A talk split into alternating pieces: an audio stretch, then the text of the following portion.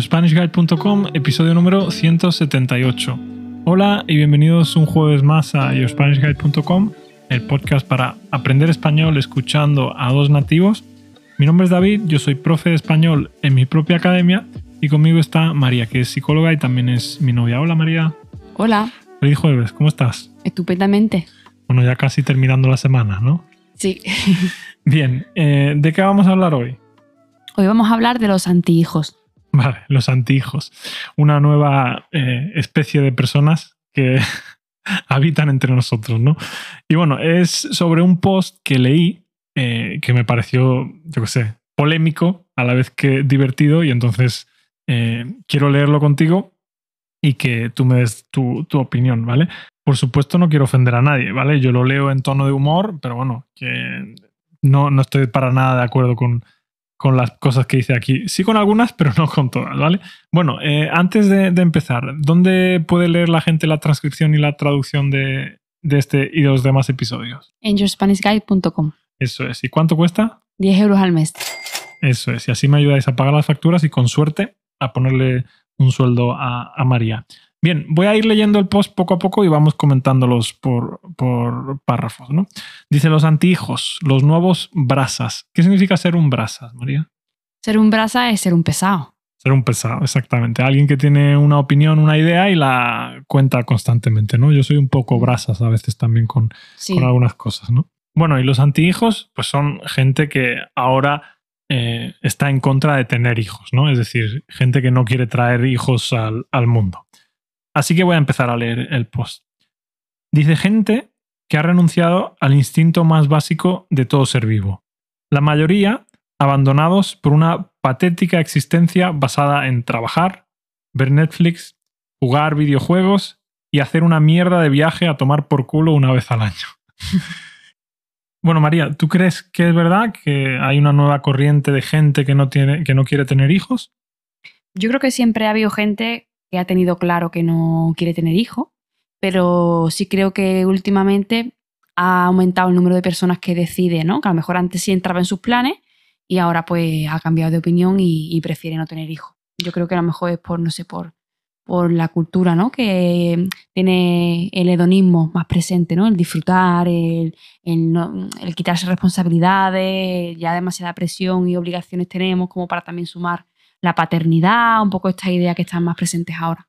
Yo creo que, no sé, mi sensación es que, claro, como tenemos bastantes comodidades en el capitalismo, sí que es cierto que tenemos que trabajar, etcétera, que tenemos responsabilidades, pero que al fin y al cabo, cuando ya hemos cubierto nuestras necesidades más básicas, ¿no? De comida, etcétera, y todo eso, pues creo que la gente lo que busca, pues, es la autorrealización personal, ¿no? Y creo que para mucha gente eh, viajar y cosas así, pues es mejor que tener hijos, ¿no? Cuando tienes hijos ya no puedes a lo mejor hacer tantas cosas para ti mismo, ¿no? Es que yo creo que también es cierto que, eh, a ver, hay que reconocer que tener hijos es un sacrificio muy grande y que creo que cada vez más, porque con el nivel de vida que tenemos de trabajo, la conciliación familiar se vuelve una tarea mm, casi imposible, ¿no? Entonces, es complicado, la verdad. Y entiendo que, la gente se lo piense cada vez más. ¿Y tú sí crees que es un instinto básico de todo ser vivo el tener hijos? ¿Crees que es un instinto básico o no? Creo que es un instinto para la mayoría de las personas, pero creo que hay gente que no tiene ese instinto y no pasa nada. Vale, bien. Bueno, un viaje a tomar por culo una vez al año, no, no lo he explicado, pero es un viaje lejos, ¿vale? Cuando decimos un viaje a tomar por culo es un viaje lejos, ¿vale? Irse a tomar por culo es irse lejos, ¿sí? Aunque bueno, también puedes usarlo eh, directamente para decirle a una persona eh, que se vaya de aquí, ¿no? Vete a tomar por culo. Pues es como get out of ¿no? Algo así. Bien, eh, sigo leyendo. Bueno, sigo leyendo. Dice, y encima muchos de ellos en pareja. Porque si fuese un soltero o una soltera de oro que lleva una vida de abundancia de sexo, de amigos, de dinero, de viajes, pues me quito el sombrero. Pero es que la mayoría son unos amargados, aguantando a una pareja que les pone normas y les ha dejado sin amigos y que en el mejor de los casos follan una vez a la semana. Y encima se llaman respectivamente mamá y papá porque tienen un puto perro y dos gatos. Bueno, aquí el chico comenta parece que para él sí que tendría cierto sentido renunciar a los hijos si tuviera una vida de abundancia de sexo, de dinero, de amigos. No sé tú qué piensas sobre esto. Bueno, yo no estoy muy de acuerdo. Creo que se puede renunciar a tener hijos y tener una vida con un ritmo normal, ¿no? No tienes por qué ser eh, una persona adinerada que esté todo el día de arriba para abajo. De hecho, yo creo que ese tipo de vida, el de abundancia de dinero, de sexo y de juerga en general, yo creo que al final te hace sentir un poco vacío, es la sensación que tengo. Yo creo que si se alarga en el tiempo, pues como todo. Sí, yo creo que, en, una, pequeña etapa de tu vida está bien, pero creo que si lo haces en exceso, yo también creo que al final te terminas sintiendo vacío, ¿no? Sí, un poco mm, el equilibrio, ¿no? En ese sentido no habría equilibrio. ¿Y qué piensas de la gente que llama que se llama mamá y papá porque tienen un perro? pues no sé, la verdad que como nosotros, yo no he tenido nunca mascota y aquí en casa tampoco tenemos, pero no sé, me hace gracia, la verdad. Vale, bueno. A esta persona le parece que le saca un poco de, de, quicio. Pero bueno, es su opinión, ¿vale? No es, no es la nuestra. Yo simplemente lo leo porque, no sé, me ha parecido una opinión un poco extrema y pues quería reírme un poco y quería comentarla con María. Bueno, sigo leyendo. Dice, pues esta gente, que hasta ahora vivían en la vergüenza, esquivando reuniones familiares en las que la abuela les preguntaba, ¿y vosotros para cuándo? Sabiendo que su posible esterilidad era la comidilla, ahora se permiten el lujo de darte lecciones de vida. Bueno, quiero hacer un pequeño aquí inciso para explicar que ser la comidilla es como ser eh, el tema de conversación de todo el mundo, ¿no? De todo el pueblo, de toda la familia, de todo el círculo cercano, ¿no? Que si su vida es suya, que si tenemos hijos para vivir a través de ellos, que si no van a renunciar a sus aficiones, que si los hijos nos van a abandonar cuando seamos viejos. Yo creo que esto tiene un poco que ver con lo que he comentado antes, ¿no? Cuando el chico dice que antes vivían en la vergüenza, es porque hace poco eh, era muy infrecuente no tener hijos. Quien decide no tenerlos tiene que como que justificarse e intenta obviar el tema para no dar explicaciones. Eso es un poco como lo... ¿Cómo se dice? La oveja negra. La oveja negra de la familia y todo esto. Y ahora como es, más frecuente que esto ocurra, pues ya como que esta posición se empodera, ¿no? Y, ya como que yo lo hago por esto, por lo otro, porque ya como que se justifica de una forma más con más fuerza, ¿no? Entonces antes, antes estaba mal visto, ¿no? Creo que cada vez se está normalizando más no tener hijos, sí. Pero antes sí que estaba mal visto y ahora está más normalizado. Vale, estamos de acuerdo. Entonces, antes cuando una pareja no tenía hijos, yo creo que casi todo el mundo asumía que no tenían hijos porque no podían, ¿no? Claro, algo pasaba.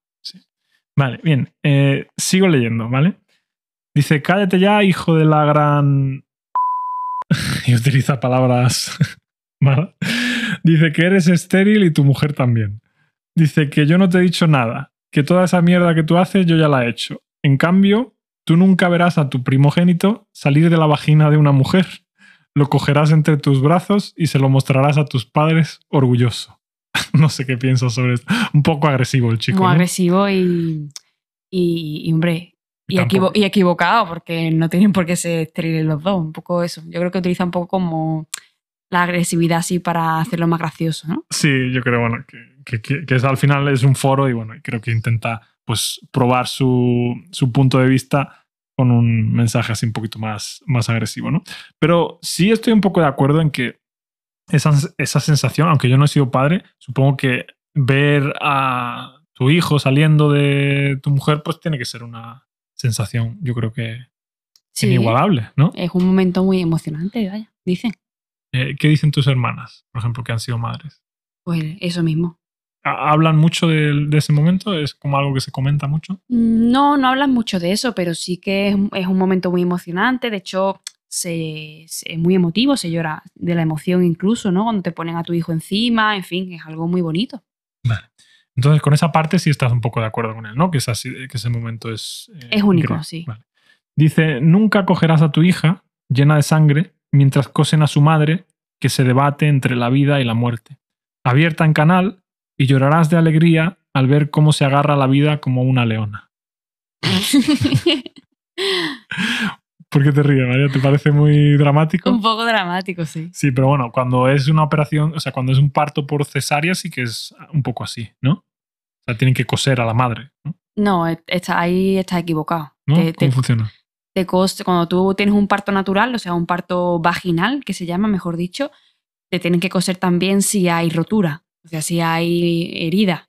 Ah, Vale. vale. Pues yo no lo sabía. Yo pensaba que solo cosían a las mujeres que tenían que parían Mm. por cesárea. A veces cuando pares, si no has dilatado lo suficiente, si hay una buena dilatación, no hay, eh, no hay que coser. Pero si no ha habido una, dilatación suficiente, en la expulsión hay una rotura de los tejidos que hay que coser y te echan puntos. Ah, vale, pues eso no lo sabía yo. Pero bueno, en español tenemos una expresión que es nunca te irás a la cama sin saber eh, una cosa nueva. Pues yo ya he aprendido hoy mi cosa nueva. Bien, eh, los últimos dos párrafos ya los leo rápidamente. Dice, nunca les enseñarás a nadar, a montar en bici, a pescar, a pelear. Nunca te dirán que eres el mejor, que te quieren. Nunca vendrán corriendo a tus brazos cada día al volver del trabajo. Yo el otro día, cuando comentaba este texto con María, le dije que me parecía un poco exagerado, porque yo pensaba que los niños, cuando tú llegabas del trabajo, no iban corriendo a, a abrazarte, pero dice María que sí. Claro que sí. Además, yo lo experimento todos los días porque como trabajo con niños de 0 a 6 años, vienen conmigo a sesión 45 minutos y a, a veces los padres no pueden entrar porque lo normal es que entren a la sesión, pero a veces no pueden hacerlo. Y pasan 45 minutos y los padres y al salir van corriendo a abrazarlos como si, lo, como si no lo hubieran visto en dos días. vale. Bueno, pues, eh, ¿y esto tú crees que eh, pasa mm, hasta qué edad? ¿En- ¿A qué edad dejan de hacer eso los niños? Pues yo diría así que más o menos hasta los 6, 6 7 años a lo mejor, quizás. Vale, bueno, pues ya está. Ese es básicamente el, el texto. No sé, eh, un poco agresivo, lo entiendo. Entiendo que hay gente que se puede ofender con esto. Al fin y al cabo es la opinión de una persona eh, random de internet. Pero bueno, quería comentarlo con María porque me pareció, pues, no sé, un punto de vista que hoy en día eh, existe, ¿no?